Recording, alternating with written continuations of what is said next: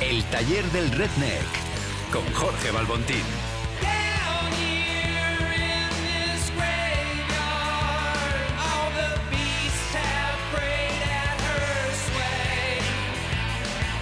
El taller del Redneck con Jorge Balbontín.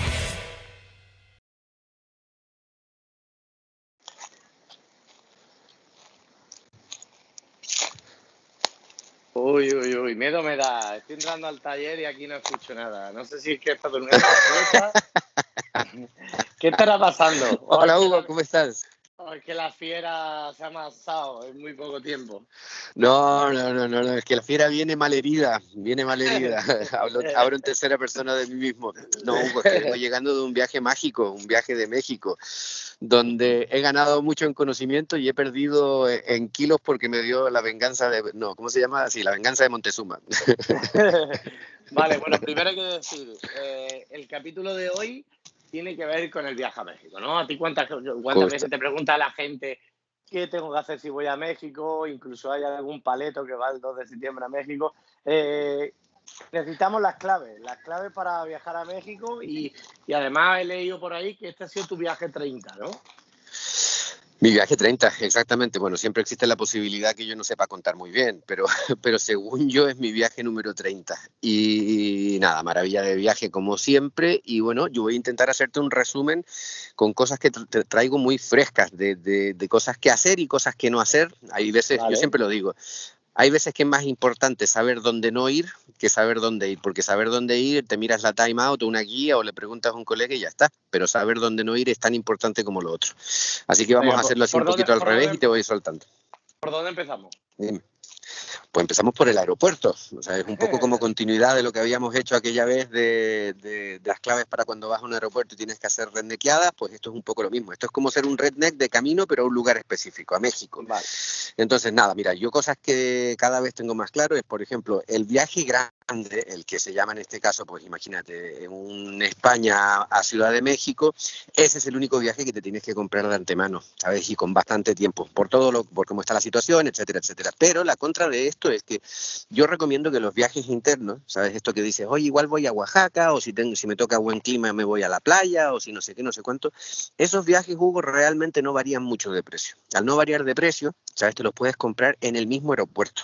Pero en el mismo aeropuerto, vamos, cinco minutos antes. Y es que tiene más sentido, porque cuando las cosas van sucediendo ahí en México, que además son todo un poco más latino, como bien, como, como bien canta, eh, pues tío, tú también te tienes que acomodar este tipo de cosas. Y si sufres demasiado con que tienes que tenerlo todo organizado, pues al final también te vas a perder de alguna oportunidad o no te vas a poder adaptar según qué cosa. Entonces, eso de comprar el viaje grande, sí, pero el de comprar, el de comprar, perdona, el viaje más pequeño, pues los más, los más pequeños lo vas haciendo un poco sobre la marcha. Esa es mi, mi Vale, recomendación. para, para ¿vale? colocarme un poquito en el mapa, Jorge, cuando, eh, o sea, todos los vuelos entiendo que tienen, van a DF, prácticamente todos, de España. Todos, todos, todos, todos, todos. O sea, Vale, a menos de que tú te compres un vuelo combinado, pero no hay ningún vuelo directo a Guadalajara o a Oaxaca.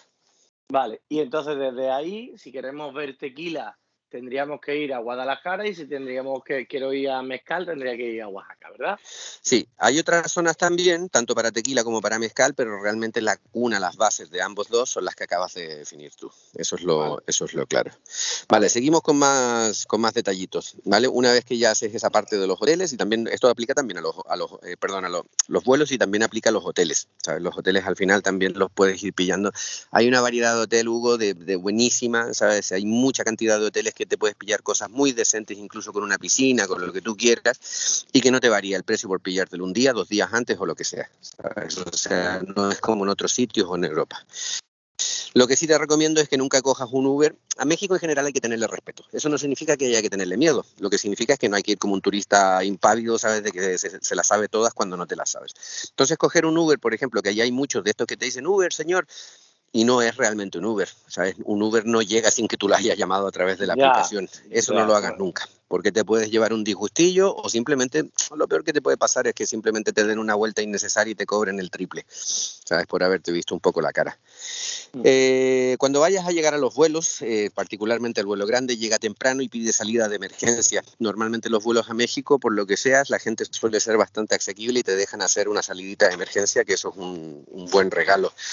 Eh, cuando llegas al aeropuerto de allí, te van a pedir de que te le compartas eh, el itinerario a la gente de, de dónde vas a estar, lo que vas a hacer y tal y cual. Si no lo tienes claro, es una lección de referencia y ya está. ¿Sabes? No te compliques de que, que no sé cuántos días me quedo allí o cuántos días me quedo aquí. No tiene sentido que les cuentes un poco todo eso, ¿vale?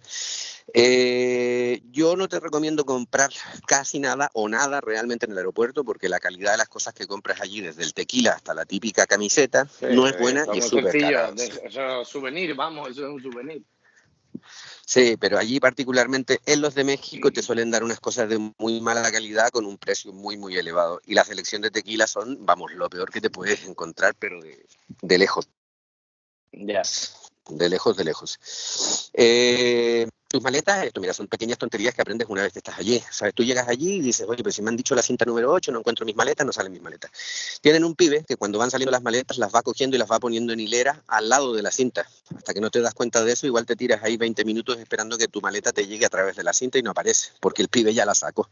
Es una manera que tienen un poco Luego tú dices, coño, llevo dos maletas y son un poco pesadas, voy a ir y me las voy a, me las voy a cagar en un carrito de esto. Nada más, cruzar con el carrito la parte de seguridad y te van a quitar el carrito para que tú entonces le tengas que pagar a alguien. No tiene sentido coger carrito, te la tienes que mamar. No hay, es el, el sitio con carritos que tiene menos sentido del mundo. o sea, si te vas a pillar un coche, Hugo, yo lo que te recomiendo es que no sea un coche fancy, no sea un coche que llame demasiado la atención, ¿vale? Porque es que esos son los coches que luego desde la parca coche hasta el que puede te la va a intentar colar con alguna cosilla. No está bien visto en México tocar el claxon, el que toque, ir, ir dando Sí, bocinazos aunque, con, eh, aunque no, con- aunque no conduzcamos nosotros, no, está, no es lo ideal. ¿no? No es lo ideal. Aparte, eh, lo mismo, le pasa lo mismo que los americanos de la parte sur de Estados Unidos, la gente de California, la gente de Nueva Orleans. Les ofende mucho cuando le tocan el claxon. Cuando le tocan el claxon son mucha gente de que se bajan y se quieren liar a hostia. Entonces, bueno, si ellos quieren hacerlo entre ellos, pues cosa de ellos, pero si no lo hagas tú cuando no eres de por allí. No tiene mucho, mucho recomendación. Eh, cuando estás en el, en el aeropuerto, tú, por ejemplo, que muchas veces puedes viajar preparado ahí con un par de ingredientes y cosas, y dices, coño, a ver si me van a quitar algo, a ver si esto, a ver si me van a, me van a decir alguna cosa, porque llevo un par de botellas de regalo, lo que sea. Tío, esto es fácil, tanto para el aeropuerto de ida como para el aeropuerto de vuelta. A ti te mandan a las cintas donde están las llegadas de internacional.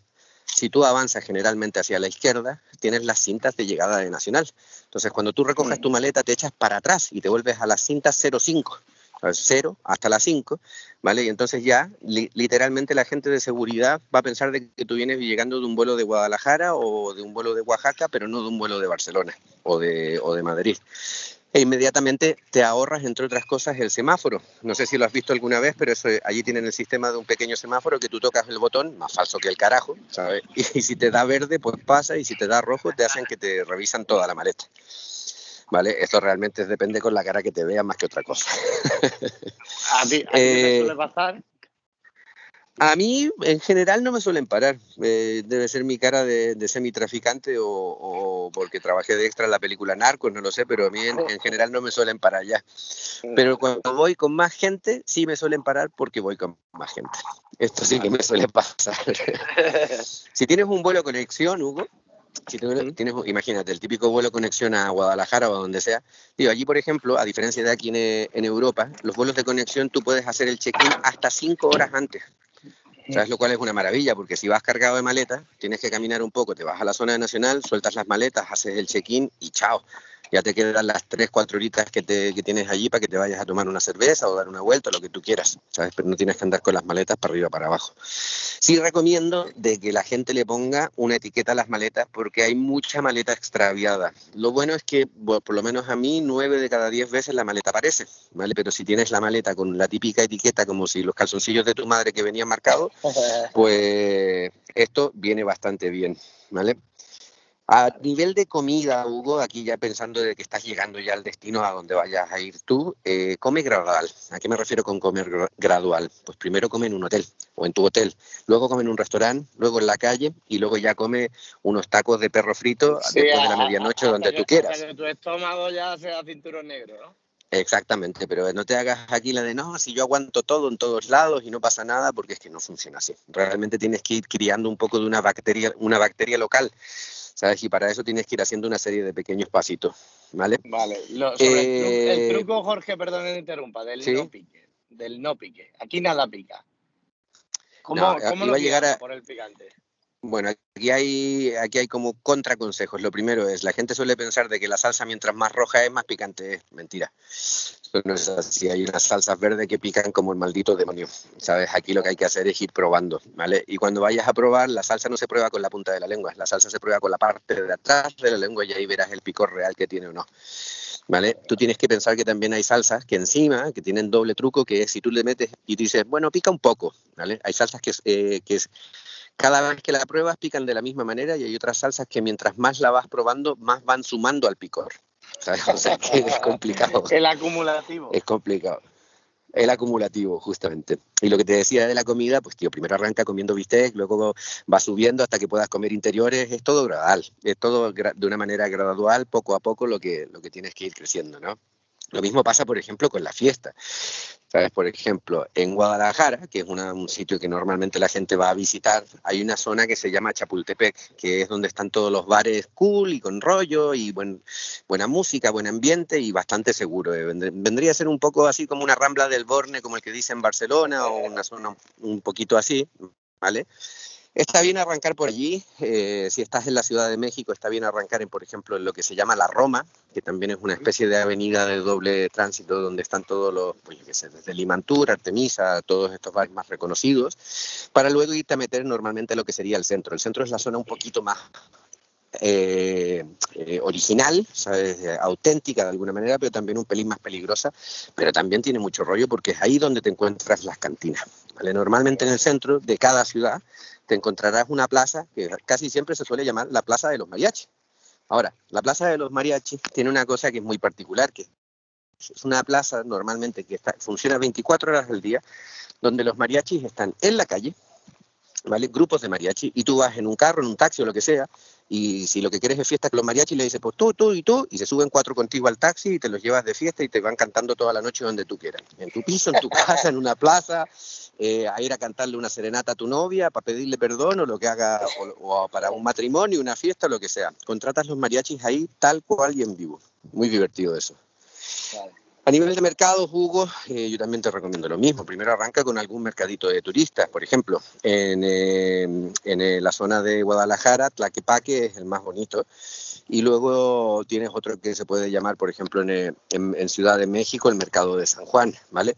Pero luego te puedes mover a otro tipo de mercados, como por ejemplo Tepito, ¿sabes? Ahora, eso sí, da igual el mercado que sea, exceptuando Tlaquepaque, que es el más súper turístico del mundo mundial, pero todos los otros mercados yo te recomiendo solamente hasta las 6, 7 de la tarde. Después de eso empiezan a salir los Walking Dead, ¿sabes? Empiezan a salir los animalitos, un poco animalitos un poco raros, medio droguis, medio extraños, ¿sabes? Gente un poquito tránfuga. Entonces, a partir de las 6 de la tarde, de hecho, muchos puestos te dicen, "Mm, no cerramos todavía, pero ya sería hora que te vayas a casa.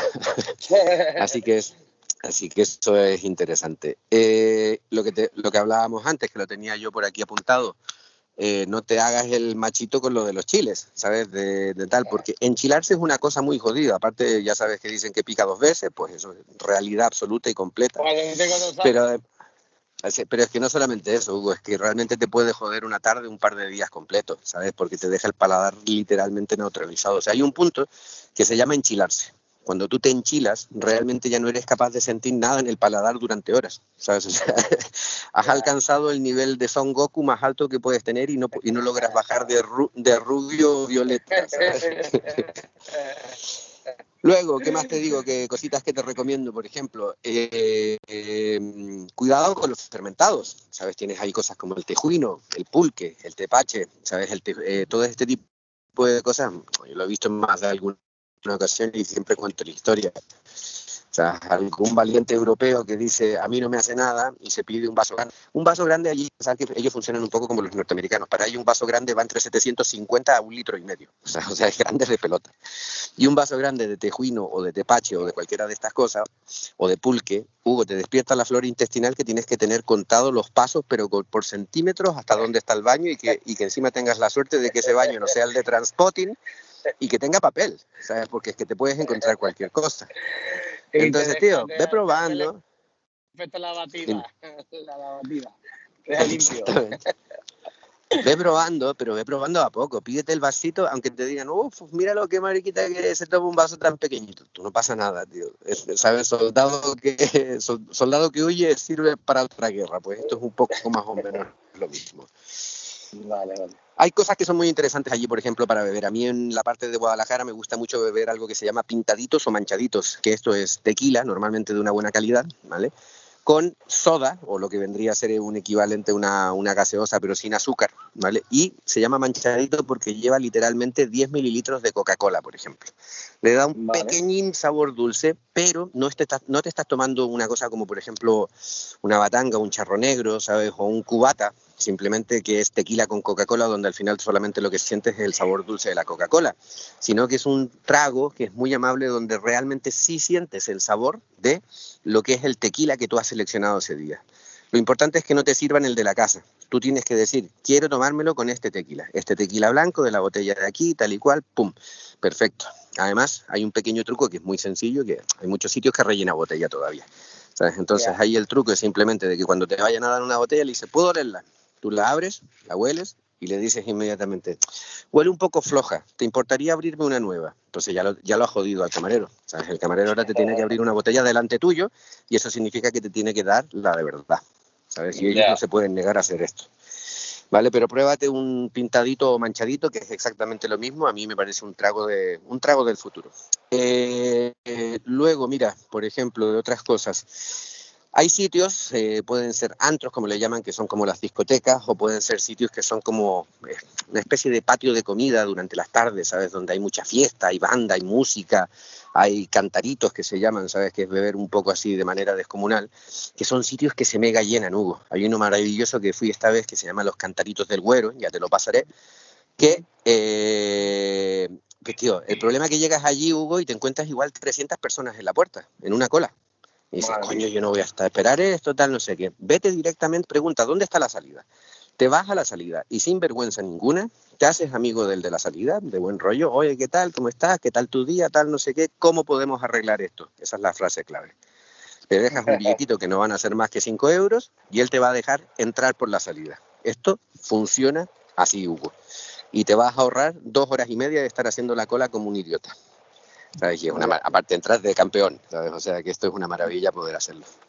Yo recomiendo normalmente en un viaje de estos, Hugo, estos viajes suelen ser mínimo una semana y hay veces que 10 días o incluso hasta dos semanas, ¿vale? Pero yo recomiendo siempre dejar un día entre medio de todo esto, más o menos en la mitad, de no tener planificado nada, ¿vale? De tener un día de recuperación, un día para rascarse la barriga, para irse a una piscina o para hacer una caminata muy... Para comer pizza, para Exactamente. contarle otra cosa.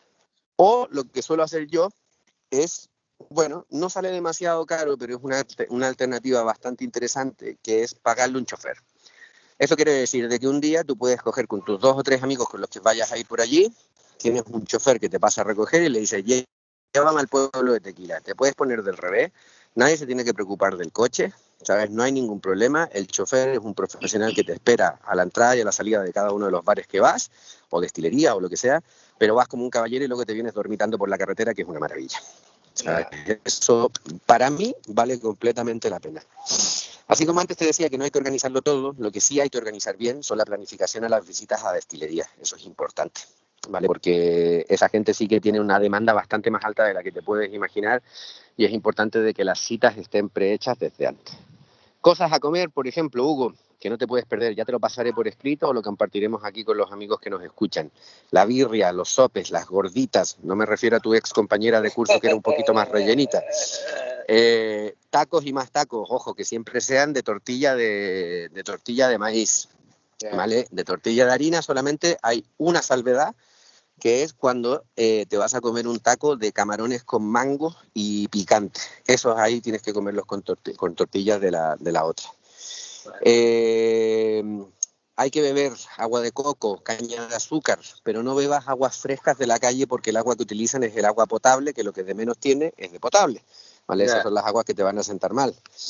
Vigila con las salsas picantes, habíamos dicho que la roja no siempre no era la más picante. Eh, el tequila y el mezcal que vayas a comprar, y esto también aplica, por ejemplo, para un día que te quieras quedar en el hotel bebiéndote una botella con los colegas. Comprarlo en una tienda, comprarlo en una tienda que se especialice en esto, ¿vale? Porque normalmente, aunque parezca una, lo- una locura, Hugo, muchos de los bares, por ejemplo, la selección que tienen en México, de sus tequilas particularmente, son solamente las marcas muy populares. Sabes que si los cuervos, los sausa, los herradura y poco más, y los patrón y ya está. Y tú dices, coño, pero si esto es lo mismo que yo puedo probar en Europa, o incluso menos. Pues sí, justamente. Ahora, te vas a una tienda y te vas a encontrar una variedad que puede ser de la bomba. Ya pasaré también alguna lista de... De hecho, voy a publicar en estos días una lista de mi selección de los mejores blancos que yo he encontrado. Vale. Eh, recomiendo también dentro de todo este debacle, de toda esta aventura, dejar un día y hacer un pequeño esfuerzo económico hasta donde se pueda y pagarse un restaurante un poquito más bueno, un gastronómico. No te digo que tenga que ser de estrella Michelin, pero también está bien probar algo de los chefs un poco más modernos que están llevando esa parte antigua hacia la parte moderna y cómo te presentan las cosas, porque es que hay chefs muy buenos y muy potentes que están haciendo cosas muy interesantes. Y también a nivel líquido dentro de estos sitios. Hay sitios como Alcaide, por ejemplo, en, eh, eh, Guadalajara, que son una maravilla. Criollo, por ejemplo, en Oaxaca, que es otra maravilla. Eh, una serie de sitios que, que puedes encontrar en Ciudad de México también. Llevas eh, el día que sepas que vas a tener un día heavy, que te vas a comer cuatro tacos a las cuatro de la mañana, que te vas a ir bebiendo la vida entera por ahí, lo que sea, tómate un omeprazol por la mañana. Esto viene bien. Un recubierto que te va a proteger como Yo Iron Man, pero al revés, por dentro. Eh, Exacto. Yo necesito tres de y llévate un Pepto Bismol que lo puedes comprar ahí en cualquier farmacia. Ojo con las farmacias, que esto es muy divertido. Las farmacias te venden remedios, pero también te venden tabaco y te venden alcohol. Oye, mira, pues muy completito, muy completito. Sí, sí, sí. pega. Sí, exactamente. Encima lo venden todo sin receta, Hugo, así que puedes Claro, comprarte, tú por ejemplo, tú un paquete de... contado- tú- Tú has contado legal, seguramente habrá también una parte ilegal. No, no, no, no, hay de todo, Hugo. Tú te puedes hacer un pack y te puedes comprar una botella de tequila, dos cervezas, un paquete de Malboro y cuatro cajas de Viagra. ¿Qué te parece? Todo, el en el, todo en el mismo pack. Joder, yo- yo- no sé, eso está entonces el kit para no salir del hotel. Cuando salgas por ahí a una fiesta más fiesta, nunca saques a, la- a bailar a la chica que va con el del sombrero. El del sombrero suele ser el malo de la película y aunque suene cliché, esto es así. Bebe micheladas, obviamente, pero las bebas con chamoy. El chamoy es lo que mola allí, el chamoy de verdad, que es una mezcla entre fruta, picante, salado, dulce. Tiene un poco de todos los sabores. Esa es el mejor, la mejor que puedes encontrar. Cervezas, bebe Victoria, Montejo, Colimita, Minerva, Fox Corona, Fox Tecate, Fox Sol, Fox 2X. Todas las cervezas que son light son una puta basura, no tienen ningún sentido. Pacífico es la única que yo creo que se salva dentro de las cervezas más comerciales. Eh, da igual donde estés o donde vayas, el tipo de comida que yo recomiendo en general es la comida oaxaqueña o de Quintana Roo. Esas son los, las zonas geográficas de donde mejor se puede comer en general. Eh, sitios, Cantaritos del Güero, no te lo puedes perder. Jaimes Carnitas, que está en Arandas, en los Altos de Jalisco. Eh, la Capilla, que es el famoso sitio este de Don Javier, que murió hace un tiempo atrás Sí. donde se inventó la batanga. Estos son sitios que no hay que perderse. Para el último día, ya medio de vuelta, cuando te vas a Ciudad de México, inevitablemente, y te recomiendo que sí, la última noche lo des todo, pero el último día, antes de coger el vuelo, no te comprometas con nada ni con nadie, porque siempre te crees un enano, siempre te pasa alguna cosa, y es mejor que tengas el día completo solamente enfocado en tu regreso a casa. Aparte vas a estar queriendo abrazarte una lechuga, pedir perdón a Dios, que no crees en él, y volver a casa lo antes posible. Entonces no asumas, no hagas el error que he hecho yo mil veces de asumir un compromiso de mañana quedamos antes de que me vaya a coger el taxi para ir al avión, ¿sabes? Porque es que es un error. La última noche siempre, indefectiblemente, es la noche más compleja o la, noche más completa que se hace, que se hace más pesada. Cuando regresa mucha gente se trae más de cuatro o cinco botellas, que eso es el máximo legal de lo que te puedes traer. Si vas a hacer eso, yo siempre recomiendo de que es preferible pagar por una, facturar una maleta extra y distribuir las cosas que te vayas a traer. No meter en una maleta todas las botellas y en la otra toda la comida y en la otra todo lo que sea, sino que es mejor meter una botellita aquí, un poco de esto acá, unas tortillas por allá y hacerlo así porque es que tienes menos posibilidades de que te pillen de esa manera. De hecho, la comida, por ejemplo, ¿vale? Es algo que yo muchas veces cuando voy a México, cosas que me gustan de comer, como puede ser, pues yo qué sé, desde los tamales a otras cosas, me las compro frescas antes de subirme al aeropuerto ¿sabes? Y me las meto al equipaje de, malo y me- de mano, que eso aguanta perfectamente las 12 horas que tengo de vuelo, y luego me las llevo hasta casa. Y, y Mm. puedo comer esa misma noche o dar de comer a mi familia, a mis amigos, pues tamales fresquecitos que me he traído desde, desde el otro lado del planeta. Eh, las plantas, si es que te traes un agave, que esto también suele suceder, o alguna cosa así, que está mega prohibido, pero también se puede hacer. Meterla dentro de los zapatos. Es la mejor manera que pueden viajar y donde menos te la pillan también. Eh, cuando llegues al vuelo, cuando llegues de vuelta a España, otra vez lo mismo. Te van a mandar normalmente la cinta 15, que es la de los vuelos intercontinentales, ¿sabes? Que es la cinta más grande y más apartada que está hacia la derecha. Pues tú cruzas todo el aeropuerto de vuelta por detrás y te vas a la cinta 1 5 y entonces ya piensan que vienes llegando desde Málaga, ¿sabes? Y no te paran por ningún lado. Esto no falla, lo mismo que, y este es el último consejito que doy, lo que siempre digo, si te paran, no digas que eres bartender, no ves que suena borracho, di que eres un chef y con eso ya que no hay menos problemas. Esos son Vale. los consejos de esta vuelta. Bueno, Jorge, eh, nos dejamos para, la, para el siguiente programa eh, tequilitas que hay que, que probar o que hay que traerse desde México. ¿Qué te parece? Sí, perfecto. También le podemos dar seguimiento a esto por escrito, Hugo. Yo te puedo hacer la lista esta, que lo tengo clarísimo, y yo me estoy montando humildemente. Lo digo porque esto es para mí un notición. eh, estoy luchando por tener la mejor lista de tequilas blancos de Europa en, en mi bar. Bueno, pues es lo que voy a si hay, si hay que robar alguna ahora que voy a México, me lo dices. ¿Vale? Un abrazo, Jorge. Muchas gracias. Tranquilidad. Cuídate, Hugo. Un abrazo. Adiós. Mis bartenders favoritos.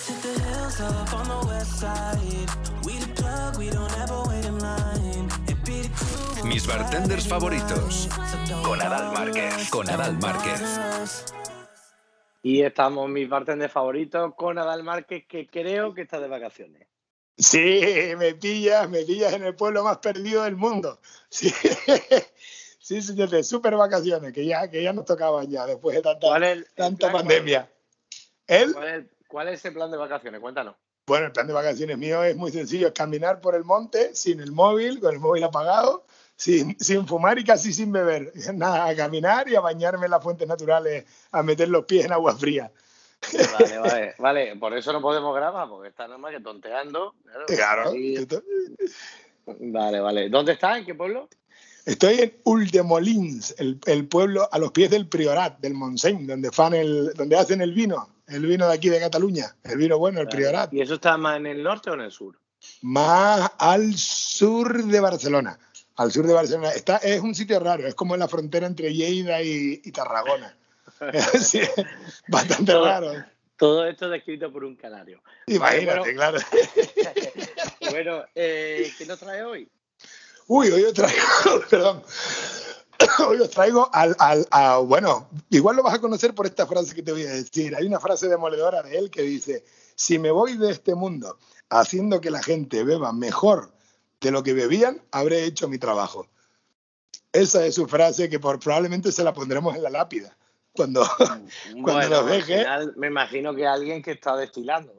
Bueno, pues vamos a hablar, hoy vamos a hablar de uno de los mayores historiadores de la coctelería mundial. Vamos a hablar del autor de 45 libros de coctelería, coautor de 45 libros de coctelería junto con su señora, con su mujer, y que entre ellos está el más vendido de la historia. Ah, ¿quién será? Ya, Jared Brown. Sí, sí, sí, señor. Shake it, not stir it. Muy bien. Sí, señor, agitado, no revuelto, el libro más vendido de la historia de la coctelería. Shake it, not stir it, junto a Jared Brown, 45 libros de coctelería. Solamente ha sacado este hombre. De hecho, nosotros de Jared sabemos, mm, bueno, todo lo que sabemos de la coctelería lo sabemos gracias a Jared.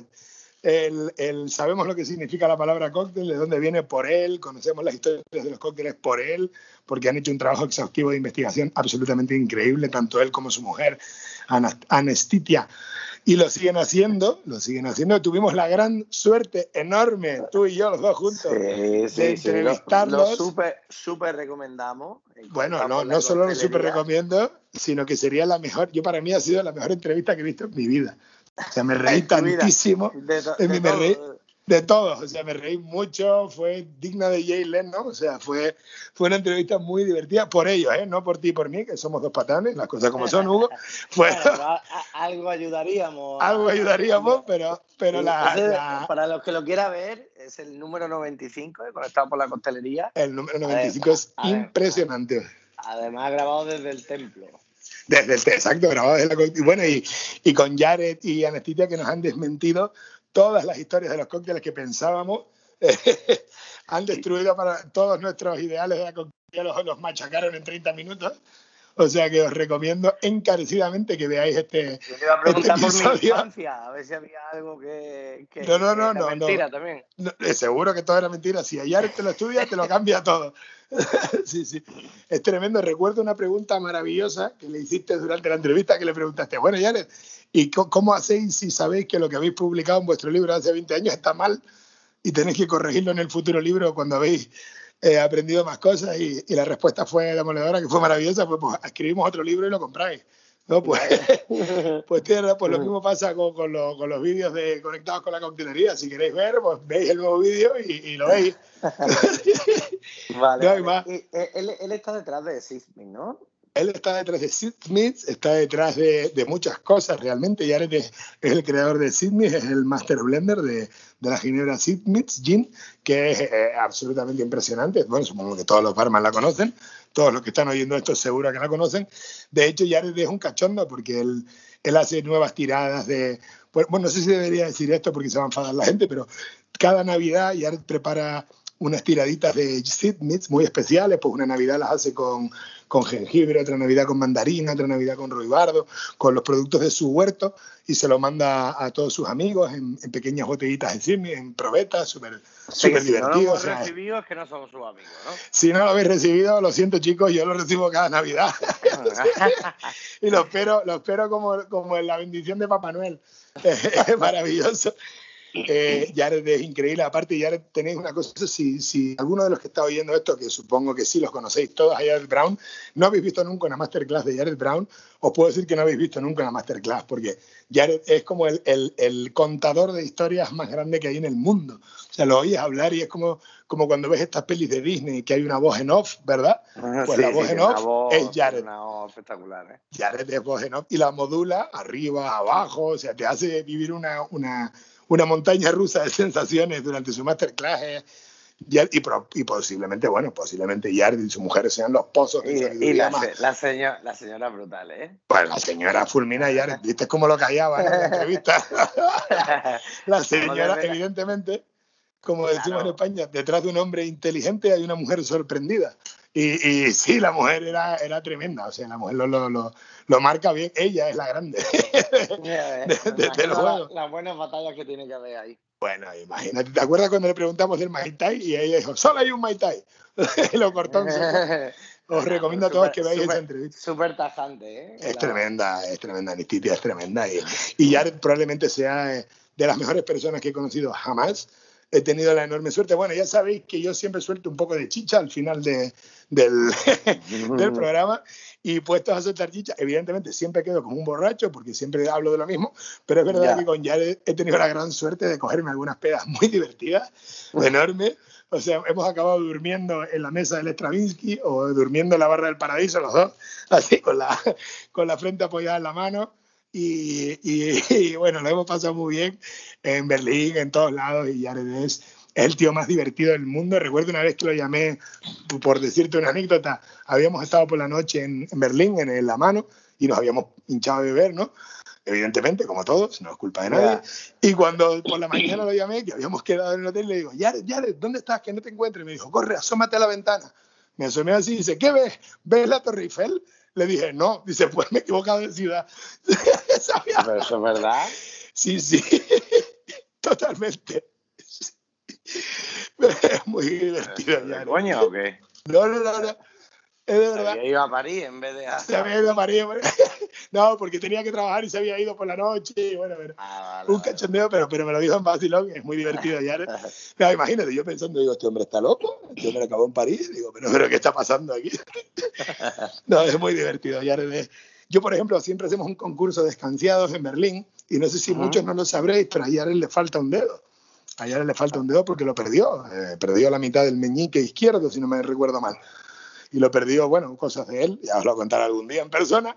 Y, y una vez estábamos, estábamos haciendo el concurso de escanciados y le digo, Jared, siempre te gano. Y me dice, claro, cabrón, porque tienes todos los dedos. O sea, es muy divertido. Siempre, queda, siempre quedará la cuchara esta de Gary Reagan, ¿no? Sí, Jared, Jared es maravilloso. Sí, claro, con el dedo. Bueno, Jared lo tendrá que hacer con el índice, pero sí, sí. Eh, eh, Jared es maravillosísimo. eh. Probablemente Jared Brown sea el mejor historiador que ha tenido la coctelería mundial. Eh, probablemente sea uno de los mejores oradores que, que podráis ver jamás en directo y probablemente también sea una de las mejores personas que podréis conocer. O sea, os recomiendo encarecidamente Vale, que ¿cómo veáis. podemos acceder a él? Aunque no sé si en Instagram es muy arcaico. Bueno, en Instagram él, él se llama Mixelani 2 porque su mujer es Mixelani. O sea, él, él se puso el 2. Es un crack, eh, pero bueno, ya ¿verdad? lo podéis, primero que nada, lo podéis conseguir en todos sus libros, en cualquier eh, editorial, tendréis sus 45 libros, lo podéis encontrar en Facebook, lo podéis encontrar en Instagram, eh, lo podéis encontrar, bueno, ya lo sabes, en cualquier feria de coctelería mundial, porque siempre estará ahí, y sobre todo su último libro, si no mal recuerdo, si no recuerdo mal, perdón, era eh, 100 cócteles con tres ingredientes, y es Ah. eh, maravilloso que ahora mismo Salvatore Calabrese lo está imitando un poco y está haciendo su, su serie de vídeos de tres cócteles, pero realmente este, este libro lo sacó ya desde hace tres añitos. Tres Bueno, añitos y sacó bueno. 100 cócteles con tres ingredientes cada uno. Pues lo seguiremos entonces, amigo. ¿Correcto? Ya lo sabéis. Aquí nos tenéis a. Hugo y a mí para eh, entrevistar a los mejores del mundo y aquí estamos para presentaroslo. un, un abrazo, crack. Un abrazo enorme y nos vemos muy pronto. El Cierra Bares con Félix Jiménez. Félix Jiménez. Esta mina me domina. Es más fuerte y poderosa que cualquier medicina. Vamos, baby, adivina. El Cierra Bares. Y nos ha costado mucho trabajo, pero ya estamos preparados para cerrar el bar. Así que, Félix, ¿cómo estás, hijo? Muy buena, se me acumula el trabajo, querido. Se me acumula mucho el trabajo. Qué bueno. Bueno, Estaba eh, deseando escucharte. A ver, cuéntanos, porque antes de llegar a este bar has estado tomándote un nuevo producto que me han dicho que lo va a petar. Yo no sé si es verdad o no. Bueno, dicen que el azul se lleva, está de moda de nuevo, como en los años 70. Así Vale. que dándole caña. ¿De qué va esto? Bueno, eh, hemos sacado un producto divertido, cero pretensiones, con ganas de refrescar a la gente, que se lo pasen bien y que sea un producto que visualmente llame la atención y que también de sabor, pues obviamente sea un sabor ganador, que era la, la Vale. intención. Vale, ¿cómo se llama? Se llama Isleña Blue, Isleña Blue Ibiza. Vale, vale, vale. Muy bien. Cuñita qué- a qué sabe? publicitaria. ¿A qué sabe esto? Bueno, fermentado de manzana, kiwi y grosellas. Muy refrescante, fácil de beber, ligeramente dulce, aunque poco ácido también por la manzana. Muy rico, muy rico. Vale, vale, vale, vale. Bueno, pues nada, ¿dónde, dónde está? ¿Hacia dónde nos, nos movemos? Pues mira, estoy en la playa de San Lorenzo, con unas vistas espectaculares a la playa de Gijón. Y nos vamos ahí hasta un edificio emblemático de la zona que se llama Varsovia. Bueno, Es mi casa, esa es mi casa. Pues mira, no saben si antes fue el huevo o la gallina, no, sé, no saben si el edificio antes se llamaba Varsovia y el local fue después o el, el local fue el que dio nombre al, al edificio, pero sí que es verdad que es un, es un templo, ¿no? En la zona de norte, para mí uno de los referentes en cuanto a costelería y al frente, pues obviamente con el queridísimo Borja Cortina, que la verdad que es un gran anfitrión, y Xavier, que nos prepara esos deliciosos cócteles que podemos disfrutar allí. Vale, bueno, y históricamente estuvo primero, bueno, prácticamente toda la vida, eh, Jorge Oliva, luego Claro. estuvo Rocío, ¿no? Y ahora está Xavi, que es, creo, el mismo de Love in the Morning, ¿no? Del licor este de fruto rojo con flor eléctrica.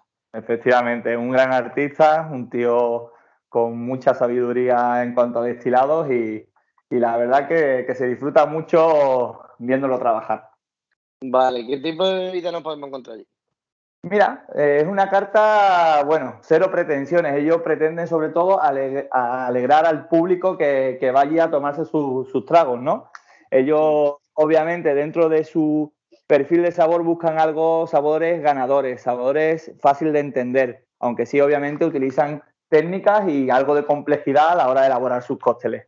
Para mí, de hecho, uno de los cócteles con los que más he disfrutado, y creo que este también te va a gustar a ti, querido, es el margarita con aguacate. un- se llama abocado al éxito. La verdad que es un cóctel que, que combina muy bien lo que es el tequila 8 blanco con una limonada que hacen ellos con azúcar, limón y aguacate. Y luego Sí. un poco de chartreuse, que ese toquecito a ti siempre te, te entra en las venas. vale, ¿qué más tenemos por ahí?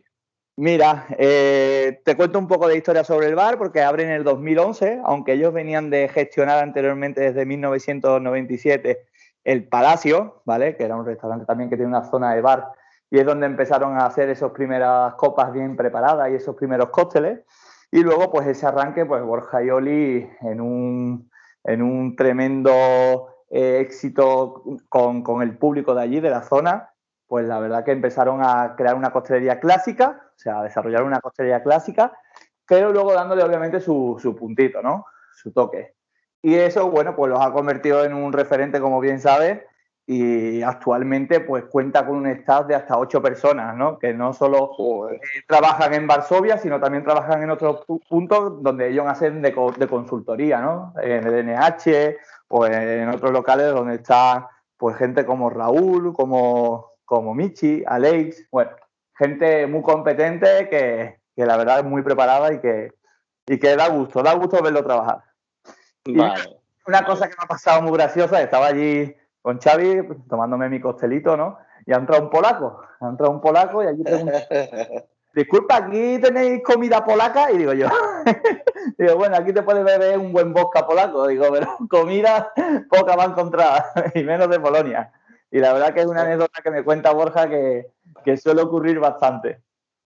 ¿Pero por qué?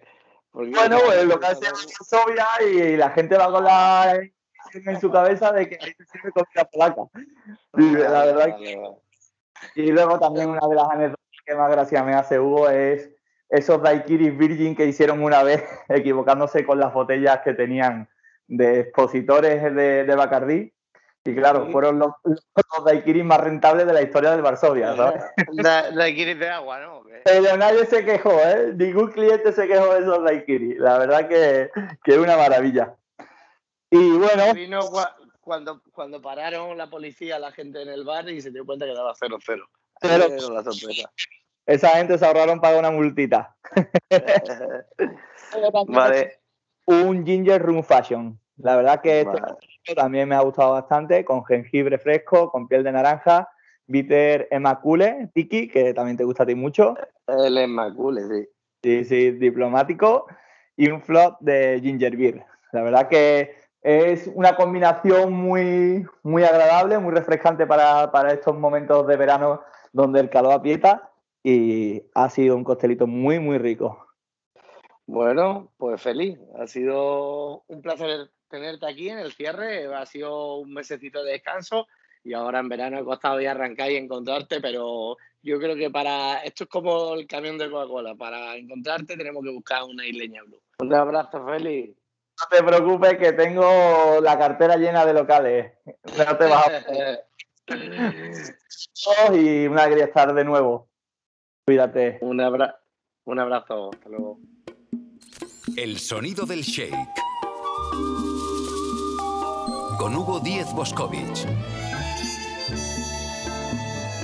Podcast realizado en coctelera, llenado de conocimiento, información y diversión.